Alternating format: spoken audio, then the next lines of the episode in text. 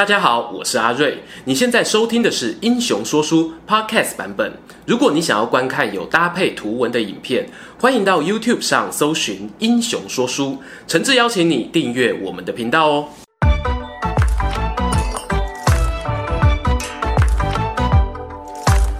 英雄说书的观众朋友，你们好，我是说书人阿瑞，欢迎来到我们英雄说书的频道。今天呢，我旁边这一位特别来宾呢，我们特别为大家邀请到了曾经和《三国群英传》《霸王之夜》的广告合作拍摄的演员乐乐。乐乐你好，嗨，大家好，我是乐乐。其实我今天有点害羞，是因为因为我真的对这个这个。这个场地真的是有点有点不知所措，怎么会邀请我来介绍历史呢？我在我这历史超烂的。是，其实呢，我们的影片下方啊，我们有非常多的网友，他们留言，他们在问一件事情：我如何让一个异性，他原本可能对三国不感兴趣，我可以让他对我一见倾心？像我们之前也有邀请一些美女来上我们的节目，大家都说阿瑞这个自肥啦，阿瑞之心路人皆知啊。其实我这是一片诚心啊，我今天证明这件事情给大家。可是我看到这一区是黑的，你没有看到吗？今天我我要来问乐乐一件事情，你自己啊，如果说要寻找对象，你寻找对象你会有些什么样的条件？颜值，然后一定要聪明，我觉得内涵要好，最好是就是那种平时有在运动。那我这边坦白跟你讲啦，就是阿瑞我虚长几岁啦，没有别的长处哈，目不识丁，不识之武。唯一比较熟的一件事情呢，就是三国历史啦。所以呢，为了要能够帮你制造你的福利，我会从三国历史当中呢，就是找出挑一个帅哥。不止一个，给你三个，哦、不止一个，给你三个。等一下，我会不会被网友说太花心了？这个女生不会，不会，不会，不会。我想办法找出三个典型给你。那我三选一，好，可以。有没有你比较喜欢的？因为我们从古人当中，我们可以看到说一些他们的人格特质。那对于我们未来挑选伴侣，我觉得蛮有帮助的。今天就是那三个嘛，第一个颜值，颜值，第二个聪明。聪明，第三个会运动是不是？对，能文能武，能文能武必须。能文能武的三个三国英雄，好，我们今天介绍给大家。第一个呢，要跟大家来讲到的呢，这个人很红，我相信即使如乐乐这么不熟悉历史，哎，不好意思啊，没事没事没事，反正我一开始先帮自己打预防针了。即使是乐乐都听过的三国英雄，我今天第一个呢要推荐给你的这个人物典型呢，叫做周瑜。哦，我知道，既生瑜，何生亮，就是有点自卑的那一个。哦，有点自卑，对，对。其实《三国演义》里面老罗呢，他把周瑜啊，就写的是有一点呃嫉妒心强。所以说，他对诸葛亮的这种聪明才智，周瑜他是很嫉妒的。当然，这是小说里面的情节。但是呢，我今天要跟你讲的其实是历史上面啊，周瑜这个人他到底有多好？你前面有提到嘛，就是颜值要高。对。那周瑜这个呢，第一个条件，我认为啊是完全符合的。因为哎呀，受不了了，是不是？眼睛发亮。眼睛发亮。因为呢，周瑜他算是我们在三国时代的人物当中啊。在各种史料，不止《三国志》这一本，像是吴书啊、江表传这些史书里面呢，一而再、再而三，好写一次不够，写三次，强调周瑜很帅，好强调周瑜很帅，所有的人看到他趋之若鹜。第二点要讲到的就是周瑜，他其实在历史上面呢，他在整个三国当中，算是我本人非常欣赏的一个军事战略家。啊，对，整个三国的军事战略，第一个发光发热的，比诸葛亮还早吗？对，他发光发热，其实比诸葛亮还早。哦，那个时候诸葛亮他可能还在妈妈掌控啊，没有啦，没有。我一直以为他们是就是差不多哎、欸，对，他们的年纪其实没有差到那么多。对，但是江东的英雄好汉，不知道为什么他们普遍大概十几岁，不到二十岁就上战场了。那周瑜这个人也是。那讲到说他聪明，其实跟他的家学渊源是有关系的。他们家就是我们俗称的那个书香世家吗？哦，对，你讲的比较好听，书香世家。对，我刚刚本来要说靠霸族哦。周瑜呢，他的那所以他算是当时的富二代，有没有富不太肯定，但是官二代呢是称得上的，对，是称得上的。他的祖父那一辈算是他们周家的一个人生高峰，他祖父当到了太尉，他的阿公名字叫周瑾。那这样子的一个背景的关系，所以其实周瑜他小时候是家学渊源，而且他们的爸爸阿公啊是都有收那种门生的，门生嘿就开私塾啊，然后就收补习班的那个学费这样。那周瑜呢？因为这样的环境啊，所以当然想当然而基本的四书五经，哎，或者我们讲兵法，他是很熟悉的，都精通。对，那当然他也不是书呆子哦，因为实际上他是有应用他学的这些东西在用兵打仗上。学以致用，多少人没学以致用？他这样子挺好的哎。对，我们大学学什么，现在做什么？希望大家不要听到这就那个小时不读书，长大 YouTuber。不要这样。好，回来正题，回来正题。我们周瑜呢，他学以致用，就是用在他跟他的这个结拜好兄弟孙策，他们在出兵打仗的时候呢，整个孙策早年的战略规划其实都是周瑜做的啊。Oh. 对，包括说他立定方向，要他北上打徐州啦，或者是把江东的各郡收服起来，周瑜他都功不可没。好，但我这边呢，额外给你一个加分题，周瑜有个 bonus，什么？他会音乐。会以现在来讲，就是能作词作曲，音乐才子。周瑜他很有名的一个记载是“曲有误，周郎顾”。对，我听过这句话。对，这句话的意思是说，如果今天有人在旁边 live band 在演出的时候弹错了一个音，哦，一个和弦按错了，周瑜就回头，哎，刚刚怎么了？刚刚怎么了？如果说他没有说，就是生在这个年代，搞不好他在另外一个年代是个什么诗词曲作家，相当有可能。对，但是有了优点，我必须还是要跟你讲一下，我这个人就是这么公道。嗯，优点缺点并存，不然到时候在一起之后，哦、他还有缺点是什么？其实他有自己，我自己觉得有一个小缺点啦，就是他太醉心工作了，他是个工作狂。因为周瑜最后他是怎么过世的呢？他是在战场上面哦，冲锋陷阵，最有名就是在江陵之战的时候，他包围了当时防守江陵的曹仁将军。那他在攻打江陵城的时候。他的武力其实不差，就是能够上战场前线跟士兵一起打仗的人，你不会觉得说他是一个不能够手不能提哦脚不能够跑的人，他可以，但是他就是因为在这个过程当中冲太前面了，他被流矢射到，哦被那个流箭射到身体，对，然后因此受了伤。那但是呢，他受伤之后他又不休息，他继续每天巡视军营。每天工作劳，真男人啊！这种你可以觉得是优点哦，原来这不是优点吗？所以听起来你还蛮喜欢周瑜的，对，对听起来。但是别急，别急，别急。我们刚才介绍的周瑜呢，他是我们江东好汉。我第二位为你介绍一个蜀国的英雄。蜀国。刚才你讲到诸葛亮，对不对？是。诸葛亮你很熟。诸葛亮呢，他在历史上面呢，其实有一个可以说是几乎啦，就是他的传人的英雄。哦。这个英雄在我们的频道很红。我好几支影片都是靠着他来冲高点阅率的。真的吗？谁？他就叫做天水麒麟儿姜维。哦，这个我就比较不熟了。那如果说是传人的话，是不是他是小鲜肉？呃，哎哎哎哎，对。跟周瑜比的话，跟周瑜比的话，他当然确实是周瑜可能可以当他爸爸了。当然，史书上面他虽然没有像周瑜一样有很多关于外貌的记载。可是呢，在《三国演义》里面呢，他是把他形容成像你刚刚说的英俊小生啊，好，然后在后世人的形象当中，会把他形容成是年轻版的赵云、赵子龙，对，这是后代戏曲家给他的一个形象。那所以他的武术是非常的了得。武术上面呢，姜维这个人他是有胆色的，好，他是一个也是跟周瑜一样，能够上前线冲锋陷阵。而且他还没有就是在前线受伤。那他有勇有谋吗？姜维小的时候呢，其实他就有去学堂去念书。他那个时候学的是什么呢？什么？汉朝有一个非常有名的大的学者叫做郑玄。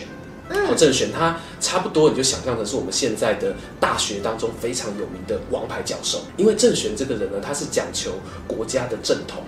哦，他们儒家希望是说一个传承是要有天子，他是要有德。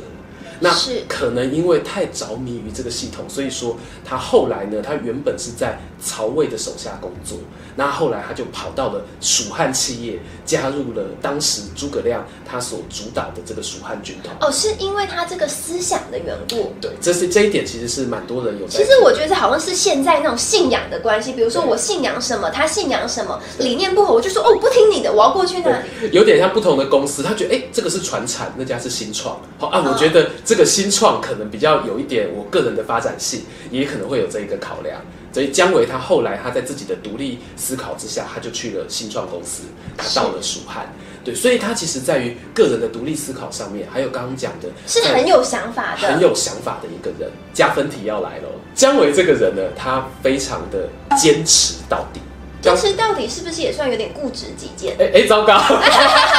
奇怪，刚缺点变优点，优点又变缺点了。有经验了，可能某一任前男友就是有点固执。没没有。我甚至怀疑啊，姜维他也许可能就是土象星座的，这辈子就待过两家公司。第一家就是刚刚讲到，他觉得理念可能有点不合的曹魏集团。那后来他加入了蜀汉集团之后呢，他就在蜀汉集团里面鞠躬尽瘁了。嘿，鞠躬尽瘁，我没有夸饰哦，他真的生在这里，死在这里。他怎么死的呢？怎么死的？那个时候他原本是继承诸葛亮的这个衣钵嘛，诸葛亮把这个大位传给他，嗯、他主管了蜀汉的军事权。哎、那蜀汉的军事权在他手上之后呢，他就一直坚持着要每年北伐，想要把曹魏给打倒。这是他师傅诸葛亮一辈子的梦想，他的遗志，他的遗志。但是偏偏姜维可能能力差了一点，所以他一直没有打下来。哦、对，那没有打下来的结果，后来大家也很熟悉，就是曹魏他往出兵南下，灭了蜀汉。嗯、那灭了蜀汉之后呢，姜维他还没有放弃。他，他这时候还活着啊？他假意投降。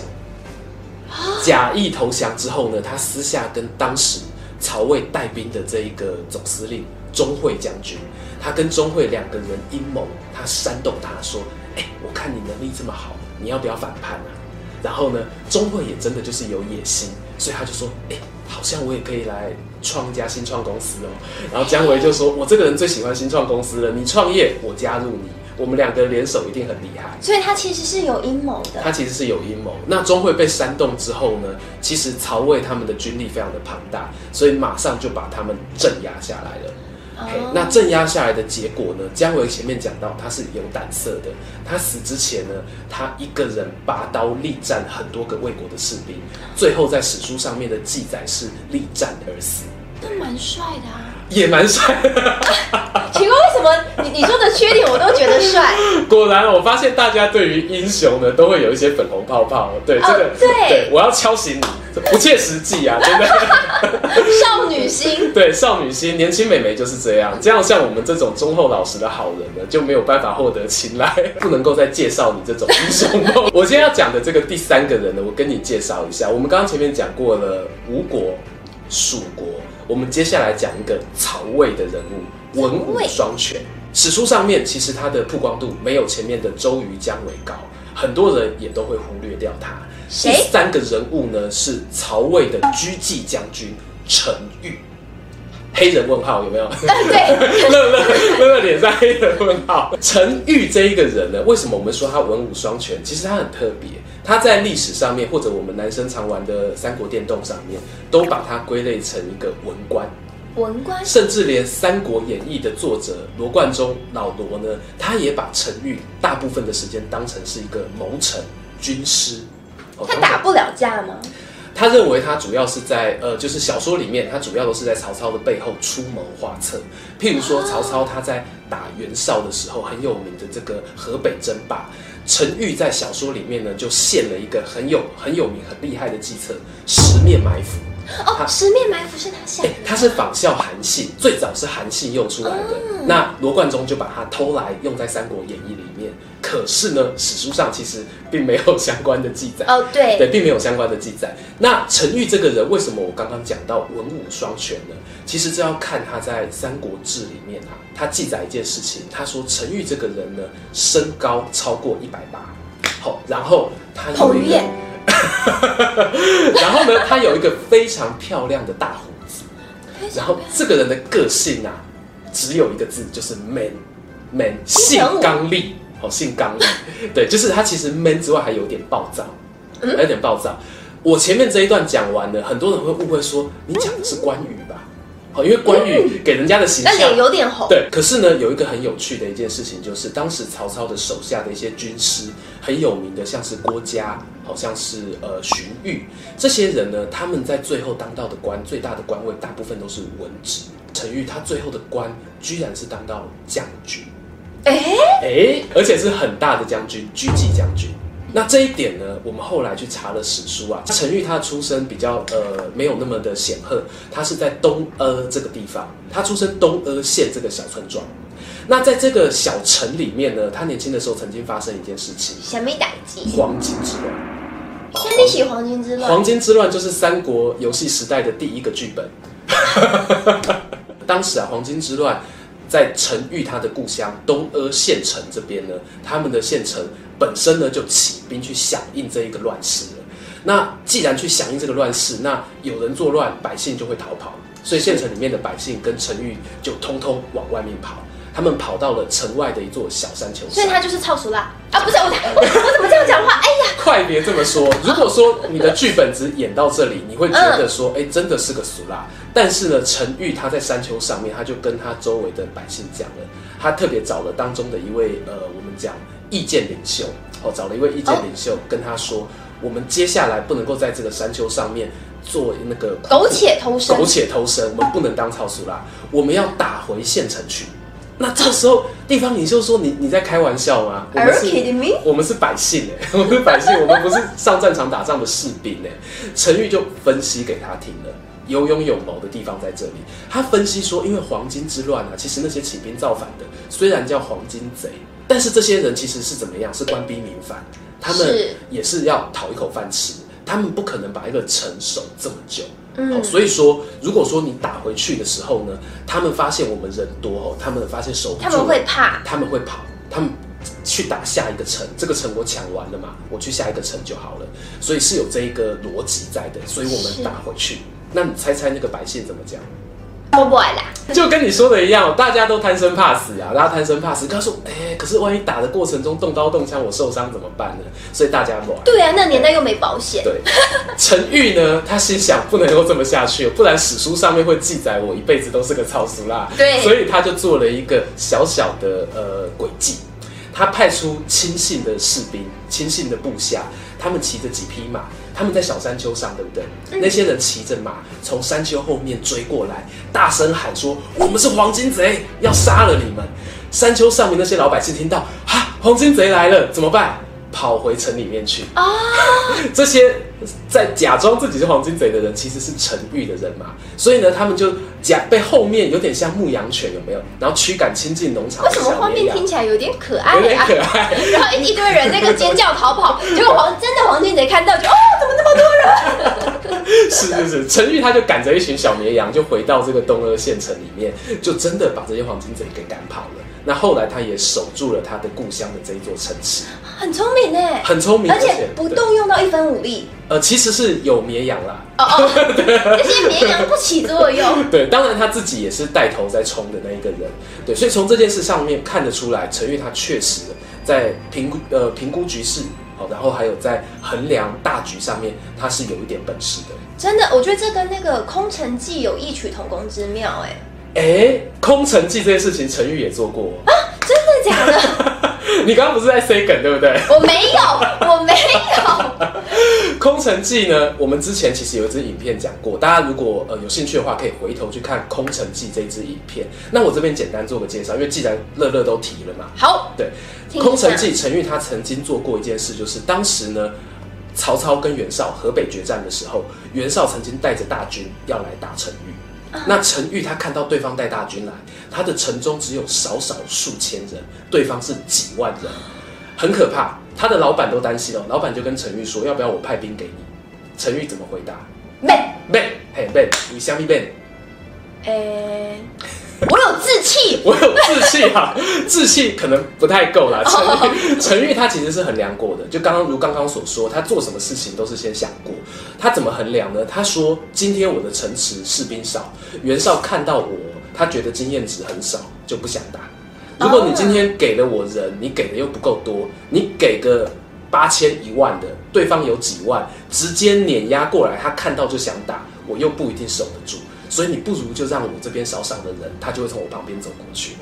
后来陈玉他就非常坚持这个理论，而袁绍他也真的就从旁边路过了，看都不看一眼，就像是看到那史莱姆，哎也懒得理你。对，我等级九十九了，我不要再去打那种新手打的怪。这样对对，那陈玉呢？他在这件事情过后啊，其实他有做了另外一件事情，就是那个时候他的老板跟袁绍的主力部队正在北方打仗。那陈玉呢？他这一边守住了城之后，他自己跑到城池的四周，他去收揽了几千名的江湖好汉，剃头给那，或者我们现在说更生人也可以，我没有歧视的意思，就是当时乱世当中总是有些人落草为寇嘛。那他收集了这些好汉之后呢，带着这几千人北上支援老班。哎，好聪明哦！对，而且你想哦，他是他如果真的是一个文质彬彬的文人，他怎么跟江湖人士沟通呢？哦，所以他们有可能先打一架，收服了，说你当我小弟。这段故事史书上很可惜没有记载，哦、但是我觉得如果有出现的话，挺美的。最后讲一下他的结局吧。陈玉这个人呢，他最后是善终。哎，他活到老啊！因为呢，当他被封为狙击将军之后的不久呢，他就跟曹操请命说：“哎，以后不要再派我带兵了。”有些人提到是说，他可能担心主子会顾忌自己，如果再给你带兵，哪天你带兵带兵带到我的皇宫里面怎么办？我们前面优点优点讲这么多，不免俗的缺点还是要讲一下。陈玉这个人的缺点，看看你能不能接受。他是一个会为了目的不择手段的人。你有没有听过有一部港片？黄秋生演的叫做《人肉叉烧包》，好像有，好像有的年纪太轻。这一部我们大飞哥演的早期的这个港片呢，在陈玉的人生当中真实出现过。他曾经在作战过程当中，因为粮草不够，疑似好把人肉混进粮草里面，让他的士兵吃。哦，没有完全吃人肉啦，因为毕竟都是同类嘛，直接吃有点不忍心，混在饭里面吃感觉还可以。也是很恶心，也是很恶心，是不是？所以后来这件事情呢，有人把他禀报给曹操，有些人怀疑说曹操听到这件事哦，觉得陈玉这个人冷血哦，所以不再重用他。这种说法也是有的。那我们以上的这个三个人物讲完，乐乐，如果是你，今天这三种典型，周瑜、姜维、陈玉，你会怎么选？我觉得。姜维感觉好一点，首先他是个小鲜肉，哦，首先是小鲜肉，哎，跟你年纪毕竟比较搭，对。然后他白手起家，就不是不靠家里，呃，对，他的家境没有那么显赫，没错。对，我喜欢脚踏实地，然后认真向上的人。是，好，那相信呢，我们的荧幕前面的朋友听到这里，你也知道，你觉得你自己呢是属于周瑜型的？姜维型的还是陈玉型的呢？欢迎大家在我们底下留言，或者说你觉得你自己有其他另外心仪的这个三国英雄呢，也都欢迎大家可以提供给我。今天的故事说到这边，如果喜欢这一则影片，欢迎订阅我们频道收看最新消息。已经订过的朋友，别忘了打开小铃铛，才不会错过精彩影片哦。想看更多有趣文章，也欢迎到英雄故事粉丝团按赞加分享。这里是英雄说书，我们下次再见，拜拜。